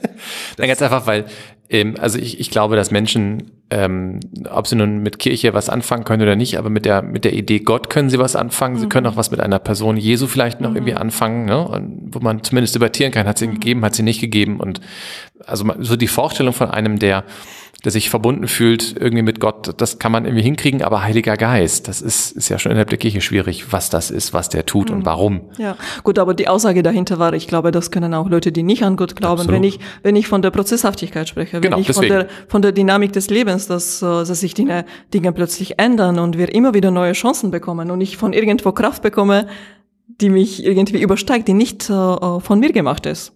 Gut, ich habe das dann so genannt, Mhm. aber ich glaube, kennen tun wir das alle. Genau, richtig. Also für uns, ja, das kennen wir eigentlich alle so aus der Alterserfahrung. Äh, Jetzt können wir das vielleicht mal zum Anlass nehmen, äh, den Bogen zurück äh, zu schlagen. Also, ähm, dass es da eine Dynamik gibt, dass es da irgendwie ne, Wachstum und Wandel gibt und Veränderungen äh, oder so, das ist eine Sache so. Ne? Aber jetzt, äh, wenn ich so gucke, äh, in die mittlerweile deutlich mehr als 50 Kommentare zu unserer letzten Folge, Ja. ähm, da waren einige dabei, die beredt und wortreich Zeugnis äh, davon geben, dass, äh, dass, dass sich offensichtlich, dass es für Menschen schwierig sein kann, ähm, sich auf diese Dynamik einzulassen. Also was ich, äh, ne, also es, es war, äh, es war in der Sendung äh, selber, also in der letzten, äh, die wir mit den beiden Berlinern gemacht haben, war selber schon von Wahrheit die Rede und es war auch sehr viel von Wahrheit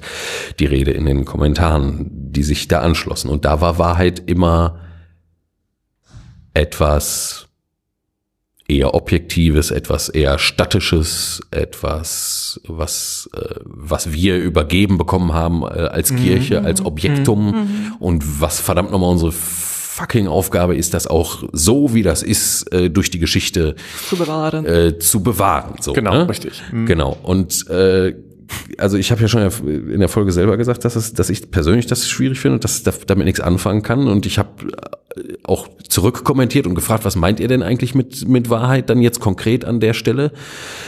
Äh, Bis auf den Katechismus, der uns geschickt wurde, ist äh, der, wie Marc da nach, nach beschrieben hat, halt leider auch äh, jetzt nicht die Lösung des Problems ist. Ähm, ist da, ist da leider nicht so viel gekommen. Also ich persönlich würde mich nochmal sehr dafür interessieren, ähm, wie ihr die, äh, die ihr Sorge um die Wahrheit oder Angst vor Verwässerung habt, was ihr da eigentlich genau meint.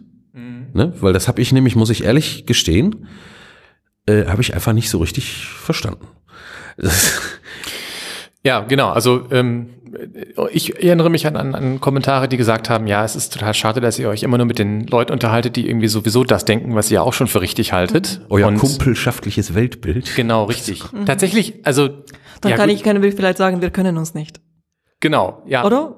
Das, das, das, Ich, sti- ich, das ich stimmt. kenne deine Meinung nicht. Das auch stimmt. meine nicht bis heute, oder? Äh, Nee. Das ist, das ist Nee. wahr, aber tatsächlich glaube ich nicht, dass, ähm, äh, sagen wir mal, dass jetzt der Eindruck entstanden wäre, wir hätten jetzt den hammermäßigen Dissens in dieser Stelle. Ja, also ich glaube nicht, dass, ähm, ähm, dass da ähm, wir jetzt so wirken, als hätten wir einmal den, den den, äh, den Fluss übersprungen und eine, eine komplett zu uns konträre Meinung reingeholt. Das haben wir letzte, letzte Folge mal getan. Nee, aber ähm, also worum es mir ging, ähm, das auch mit der Verwässerung tatsächlich. Also wir haben ähm, da an der Stelle Ideen, woran das liegen könnte. So, ne? und, und was damit gemeint sein könnte, aber wir wissen es tatsächlich nicht. Und jedes Mal, wenn ich ein Gespräch geführt habe mit Leuten irgendwie aus der Gemeinde, aus der Pfarrei oder überhaupt mit Menschen und mir wurde das entgegengeworfen, ne? also ein, ein Synonym für Verwässerung ist ja Anbiederung an den Zeitgeist, zum Beispiel auch. Ähm, und ich habe das ein bisschen hinterfragt. Dann, dann war da ziemlich schnell Schluss an der Stelle. Ja, dann wurde gesagt, das ist so und jetzt gehe ich übrigens weg, weil mich diese Diskussion nervt. Ne? Also da kam ganz wenig, ganz wenig äh, Argumentatives irgendwie, wo ich jetzt gesagt hätte, ich kann jetzt nachvollziehen, wovor du gerade Angst hast an der Stelle. So, ich habe Also- da ganz viele Fantasien zu, aber ob das stimmt, weiß Also ich ich, ich muss einfach für mich sagen, so ein einfaches Es ist so Punkt verunsichert mich mehr, als dass es mir Sicherheit gibt. Das ist, Ja. was ich damit empfinde. So, ähm, vielleicht noch mal kurz zu den zu, äh, zu den Kommentaren. So, wir haben äh, äh, also ich muss ehrlich sagen, ich habe jetzt auch drei Sachen, nee, vier Sachen noch in der Pipeline, die ich jetzt nicht mehr äh, veröffentlicht habe, weil auf die Reaktionen Marc und ich uns mal zusammengesetzt haben und überlegt haben, wie soll das eigentlich jetzt so gehen?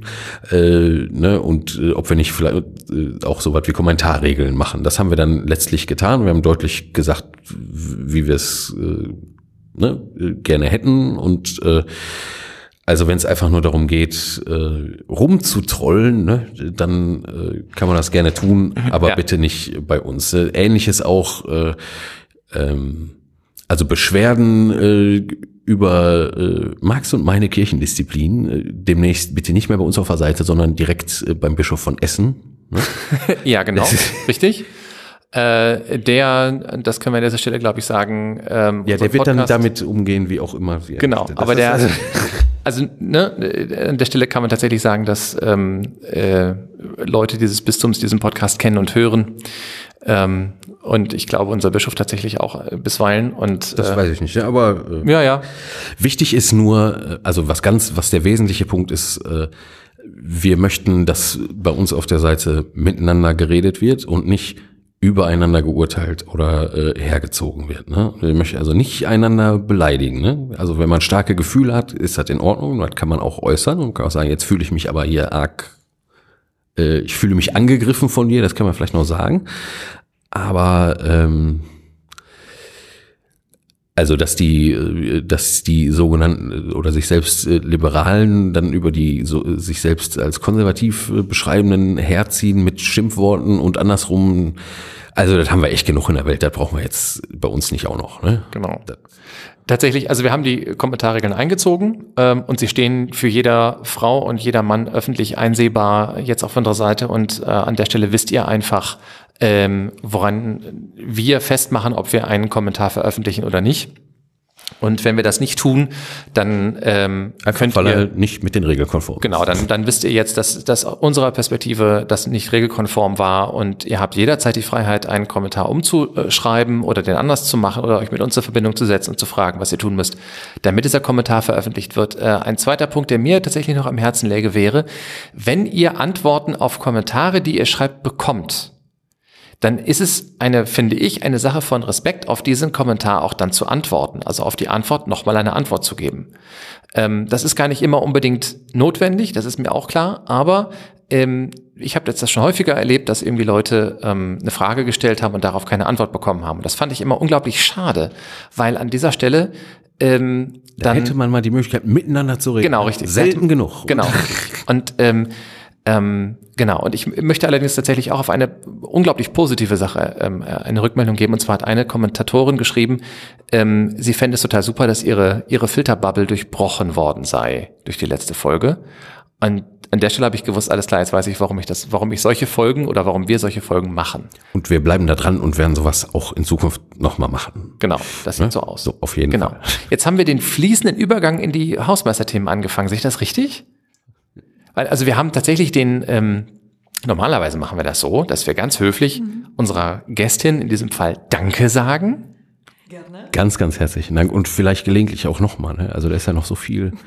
Ich habe das, ich, wie, wie häufig bei, bei solchen mhm. Themenfolgen oder wenn wir, wenn wir dann zu dritt oder zu viert unterwegs sind, habe ich dann, wenn wir dann irgendwann mal so langsam zum Ende kommen, mhm. immer das Gefühl, wir haben gerade erst angefangen, mhm. der Vorhang ist jetzt plötzlich zu und trotzdem alle Fragen offen. Das ist also ja die, die übliche Erfahrung. Das Mir geht's ähnlich, also dann bis bald. ja, genau. Und ähm, jetzt an der Stelle ähm, würden wir normalerweise jetzt sagen, Jetzt kommen die Hausmeisterthemen, da ist auch so eine schöne Kapitelmarke. Jetzt haben wir euch da so ein bisschen, ähm, bisschen äh, betuppt, weil ähm, jetzt ich trotzdem jetzt erst die Kapitelmarke ja, setze. Hau raus jetzt. Da müsst ihr jetzt mit durch. Ich habe tatsächlich auch nur eine einzige Sache, neben dem obligatorischen Dank für alle Menschen, die uns äh, nach wie vor unterstützen, hören, äh, zwischendurch mit Geld bewerfen, das finde ich immer noch ganz großartig. Äh, einen ganz kurzen Hinweis, der uns erreicht hat, und zwar von äh, zwei Hörern, mit denen wir auch zwischendurch mal ähm, projektmäßig ansatzweise unterwegs waren. Dankeschön, so kann man das wunderbar ausdrücken. Die haben einen Podcast angefangen, äh, den ich sehr gerne äh, bewerbe. Und zwar ist das der Wahl-O-Cast oder kurz WOC.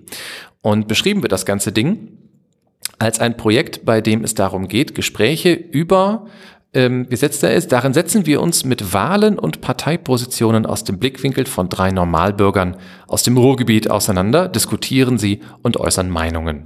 So, und das ist natürlich jetzt nach der Landtagswahl, wir sind ein bisschen spät dran an der Stelle. Ja, kommt aber ja bald das nächste. Genau, aber sie machen das offenbar tatsächlich auch ähm, nicht nur immer kurz vor Wahlen, sondern durchgehend. So klingt das zumindest für mich. Und ähm, ich finde, alles ist unterstützenswert, was die Meinungsbildung, also die politische Meinungsbildung fördert. Von daher finde ich Macht das schön, dass Sie das machen. Klickt mal rein. Genau, richtig. Hört euch das mal an. Vielleicht ist es was für euch, was ihr irgendwie gut findet. So. Flo, hattest du jetzt noch irgendwas? Ähm, nö, ich glaube, ich habe eigentlich weiter nichts mehr. Gut, alles klar. Dann an dieser Stelle ähm, hören wir auf und auch da gibt's eine Tradition, weil wir sind Katholiken, wir mögen Tradition. Machst du da zweimal, dann ist das immer so. Und äh, auch die obliegt Florian. Sehr witzig. Ja, also, äh, ne, ich sag jetzt mal, nicht passt auf, sondern äh, gebt Acht äh, aufeinander, ne, äh, auf äh, die liebe Nachbarin, den lieben Nachbarn äh, auch. Jetzt nicht im Sinne von Kontrolle, sondern vielleicht eher so im Sinne von liebender Aufmerksamkeit.